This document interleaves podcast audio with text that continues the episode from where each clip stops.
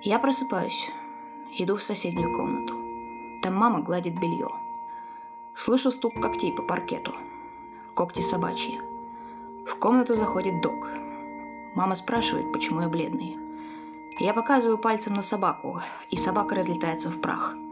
Кожа, мышцы, органы, кости. Мама улыбается. Я просыпаюсь, иду в соседнюю комнату. Там мама гладит белье. Я начинаю рассказывать ей сон. Слышу стук когтей по паркету. В комнату заходит док. Я говорю, он умер 10 лет назад. Мама улыбается. Док подходит ко мне и тычется в руку носом. Нос рассыпается в прах, и следом вся собака. Я просыпаюсь по-настоящему. Иду в соседнюю комнату. Там нет света.